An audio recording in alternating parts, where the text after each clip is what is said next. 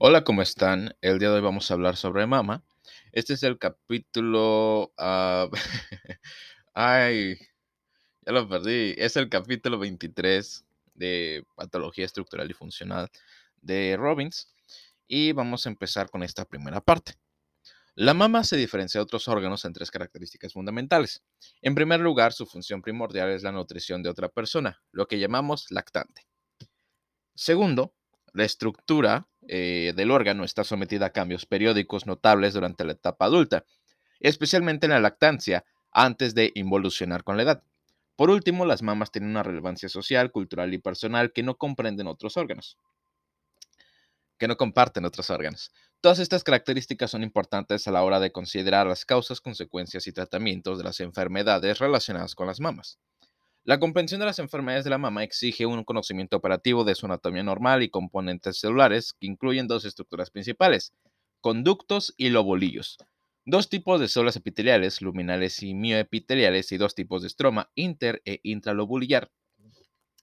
Cada elemento da origen a lesiones benignas y malignas.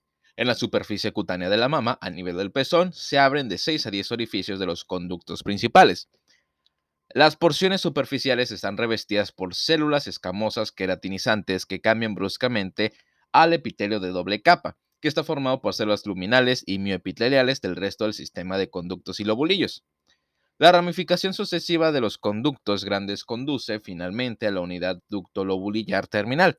En la mujer adulta, el conducto terminal eh, se ramifica en un grupo de acinos pequeños similares a un racimo de, de uvas para formar un lobulillo.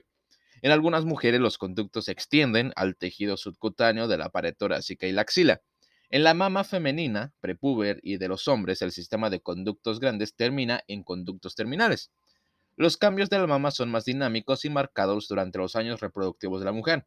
Al igual que el endometrio crece y se eh, al igual que el endometrio crece y se desprende de cada ciclo menstrual, así sucede con la mama. En la primera mitad del ciclo menstrual, los lobulillos están relativamente inactivos.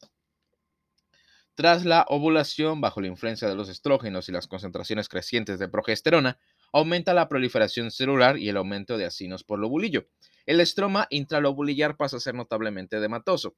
Con la menstruación, el descenso de las concentraciones de hormonas induce la, la regresión de los lobulillos y la desaparición del edema. Solo con la llegada de la gestación alcanza la mamá su plena madurez y funcionalidad.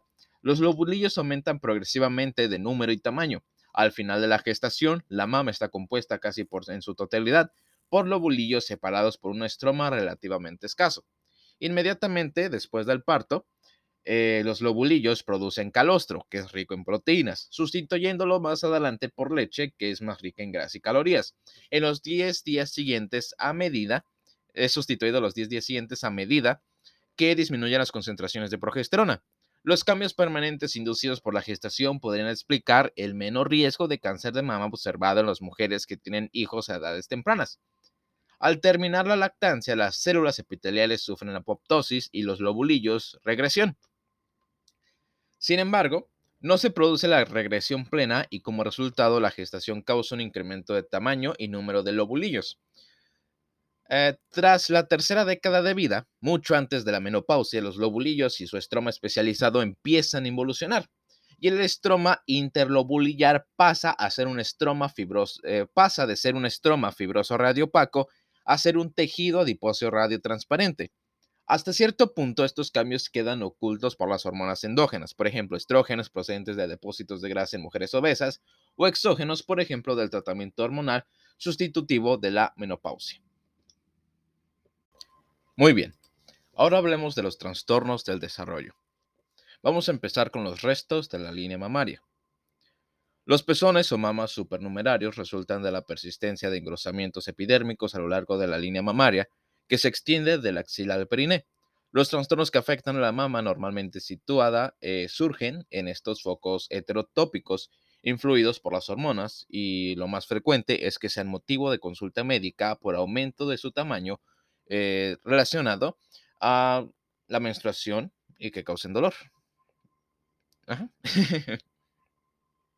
Tejido mamario axilar accesorio.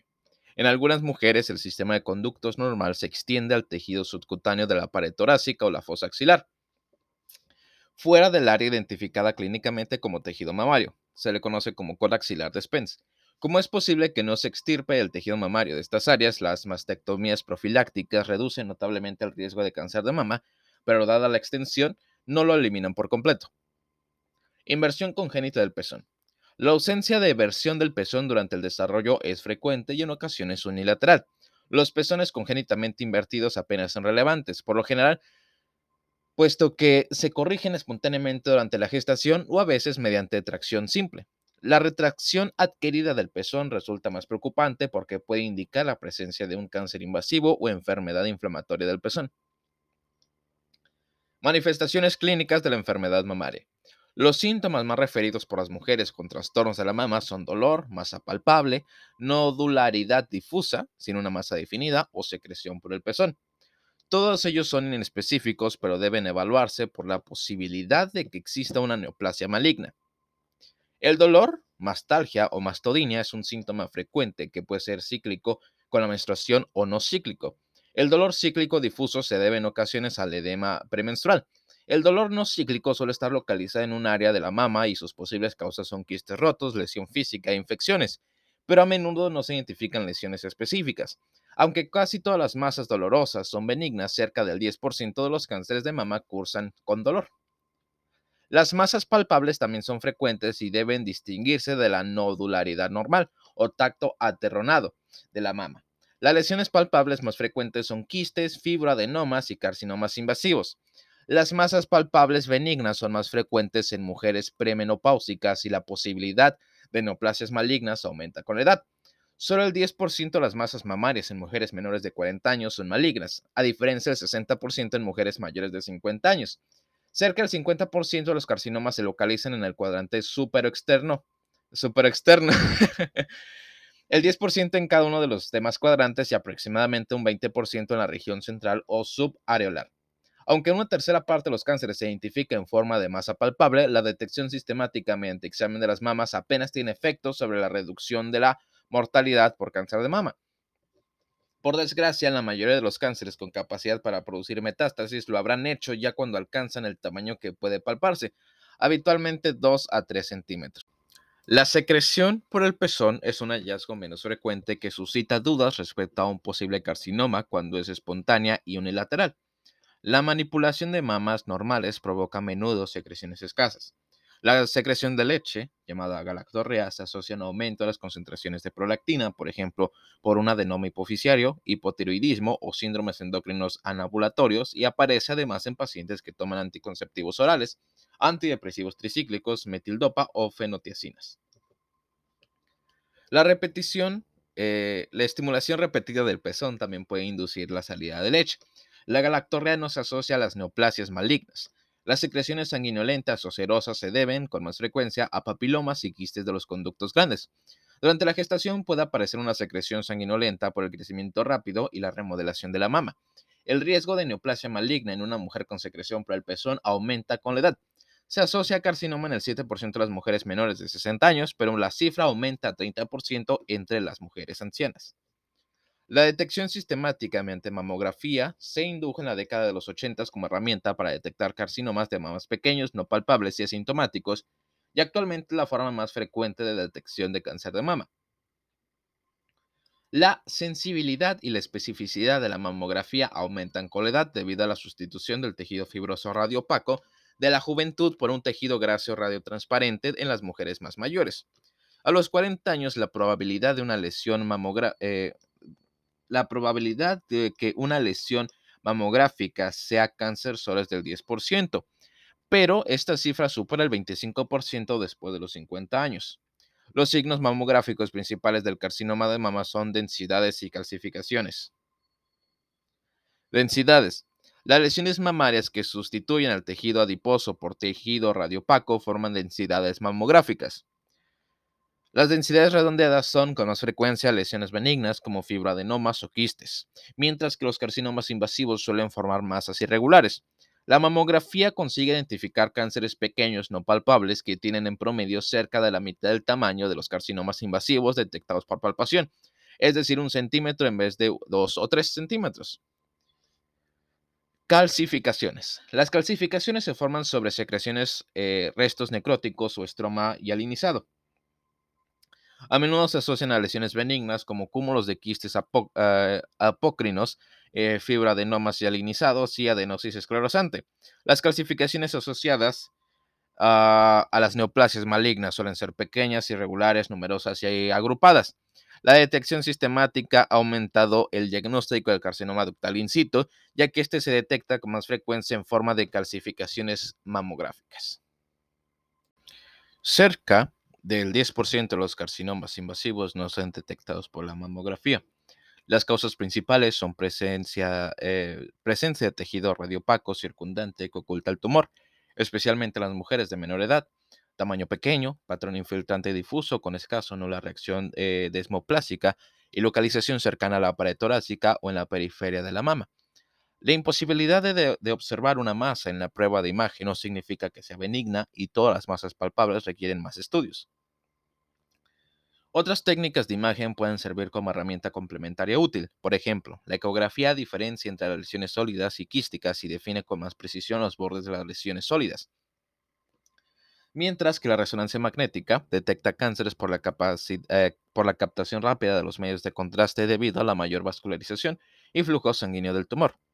Aunque la tendencia descendente actual de los fallecimientos por cáncer de mama se atribuye en parte al diagnóstico más precoz obtenido con la mamografía, el efecto beneficioso de la detección sistemática ha sido menor del previsto inicialmente por varios motivos. Del 70 al 80% de los cánceres detectados por mamografía ya son invasivos y muchos de ellos ya han producido metástasis. Además, los cánceres más probablemente mortales son los que tienen menos probabilidad de detectarse en una mamografía, estos cánceres letales aparecen en mujeres jóvenes antes de la edad correspondiente a las pruebas de detección sistemática, o son cánceres de crecimiento rápido que aparecen durante el intervalo entre dos mamografías. Además, algunos cánceres detectados en estas pruebas son irrelevantemente clínicamente. Son irrelevantes clínicamente porque tienen un crecimiento tan lento que nunca habrían causado daño a la paciente, una situación parecida a la de muchos cánceres de próstata en hombres. Aunque la cifra es objeto de debate, se calcula que entre el 10 y el 30% de los cánceres invasivos detectados por mamografía pertenecen a este grupo. Ahora hablemos de los trastornos inflamatorios. Las enfermedades inflamatorias de la mama son infrecuentes, responsables de menos del 1% de los síntomas mamarios, y están causadas por infecciones autoinmunitarias ah, o reacciones de tipo cuerpo extraño a queratina o secreciones extravasadas. El cáncer de mama inflamatorio recuerda la inflamación al obstruir los vasos dérmicos con émbolos tumorales y siempre debe tenerse en cuenta ante mujeres con una mama tumefacta y eritematosa. Mastitis aguda. La mastitis bacteriana aguda se produce típicamente en el primer mes de lactancia y está causada por una infección bacteriana local, cuando la mama es más vulnerable debido a las grietas y fisuras de los pezones. Desde esta puerta de entrada, Staphylococcus aureus o con menos frecuencia los streptococos invaden el tejido mamario.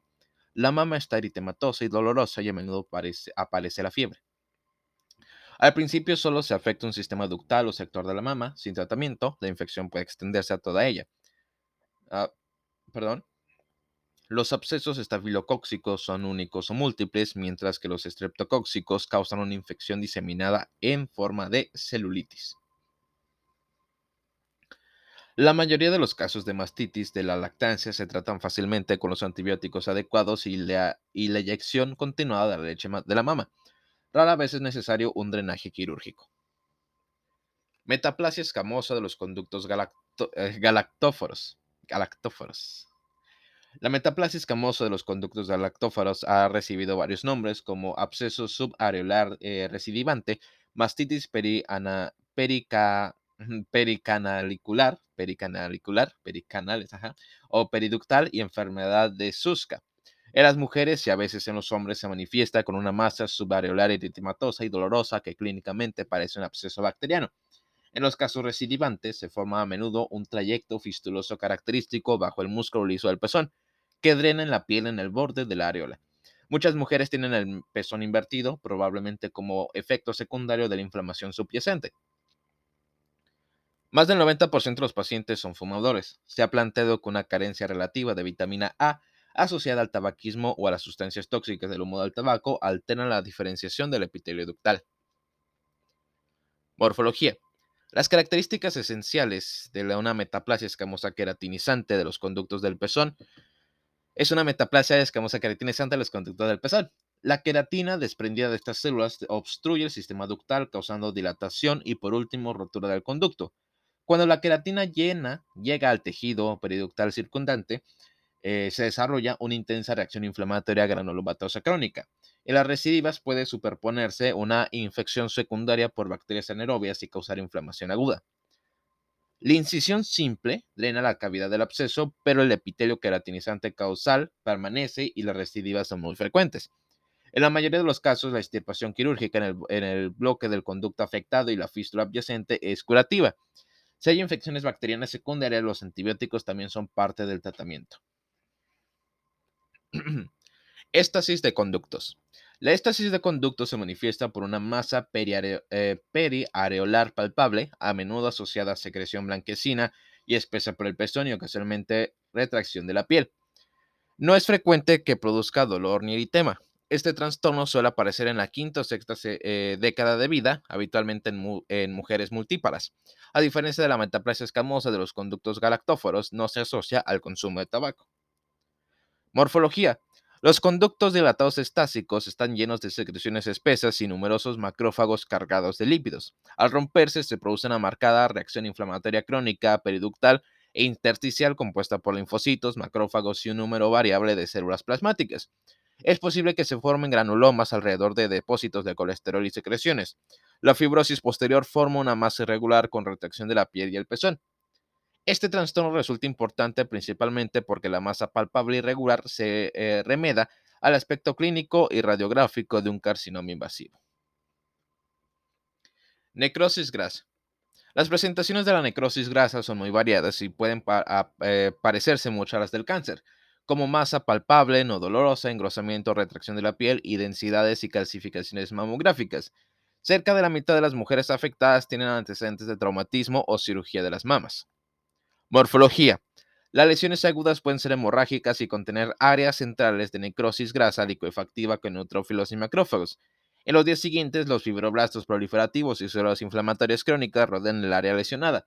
Posteriormente aparecen células gigantes, calcificaciones y hemosiderina, y en último término, el foco es reemplazado por tejido cicatrical o bien se encuentra o, queda rodeado y eh, aislado por tejido fibroso. A simple vista se aprecian nódulos mal definidos, firmes de color gris blanquecino, que contienen pequeños focos blancos calizos. Ahora hablemos de la mastopatía linfocítica o lobulitis linfocítica esclerosante. Este trastorno se manifiesta por masas palpables duras, únicas o múltiples, o bien densidades mamográficas. Puede ser difícil obtener tejido mediante biopsia con aguja debido al estroma, del colágeno denso. Los conductos y lobulillos atróficos tienen membranas basales engrosadas y están rodeados por un infiltrado linfocítico ah, prominente. Este trastorno es más frecuente en diabetes de tipo 1, dependientes de insulina o pacientes con una enfermedad tiroidea autoinmunitaria y se presume que es la base autoinmunitaria. Su única importancia clínica es que debe diferenciarse del cáncer de mama. Para finalizar esta primera parte, vamos a hablar sobre la mastitis granulomatosa. La inflamación granulomatosa de la mama puede ser una manifestación de enfermedades granulomatosas eh, sistémicas, por ejemplo, granulomatosis con polivasculitis, arcuidosis, tuberculosis, o de trastornos localizados en la mama como mastitis lobulillar granulomatosa o infecciones infrecuentes. La mastitis lobulillar granulomatosa es una enfermedad poco común que solo aparece en mujeres que han tenido hijos. Los granulomas están asociados estrechamente con los lobulillos, indicando que la enfermedad podría estar causada por una reacción de hipersensibilidad frente a antígenos expresados durante la lactancia. El tratamiento con corticosteroides resulta eficaz a veces. Se observa un patrón histológico similar al de la mastitis granulomatosa neutrofílica quística causada por corinibacteria. Las infecciones localizadas por hongos o micobacterias son excepcionales, e, excepcionales y aparecen con más frecuencia en pacientes inmunodeprimidas o adyacentes a cuerpos extraños como prótesis mamarias o piercings de pezón. Conceptos clave. Trastornos inflamatorios. Las enfermedades inflamatorias de la mama son infrecuentes fuera de la lactancia. Hay que determinar la causa específica porque el tratamiento adecuado puede consistir en antibióticos, corticosteroides o cirugía. Siempre se debe tener en consideración la posibilidad de un carcinoma inflamatorio que recuerda a un trastorno inflamatorio neoplásico. Esto es todo por este episodio. El siguiente episodio vamos a comenzar con las lesiones epiteliales benignas. Muchas gracias por escucharnos.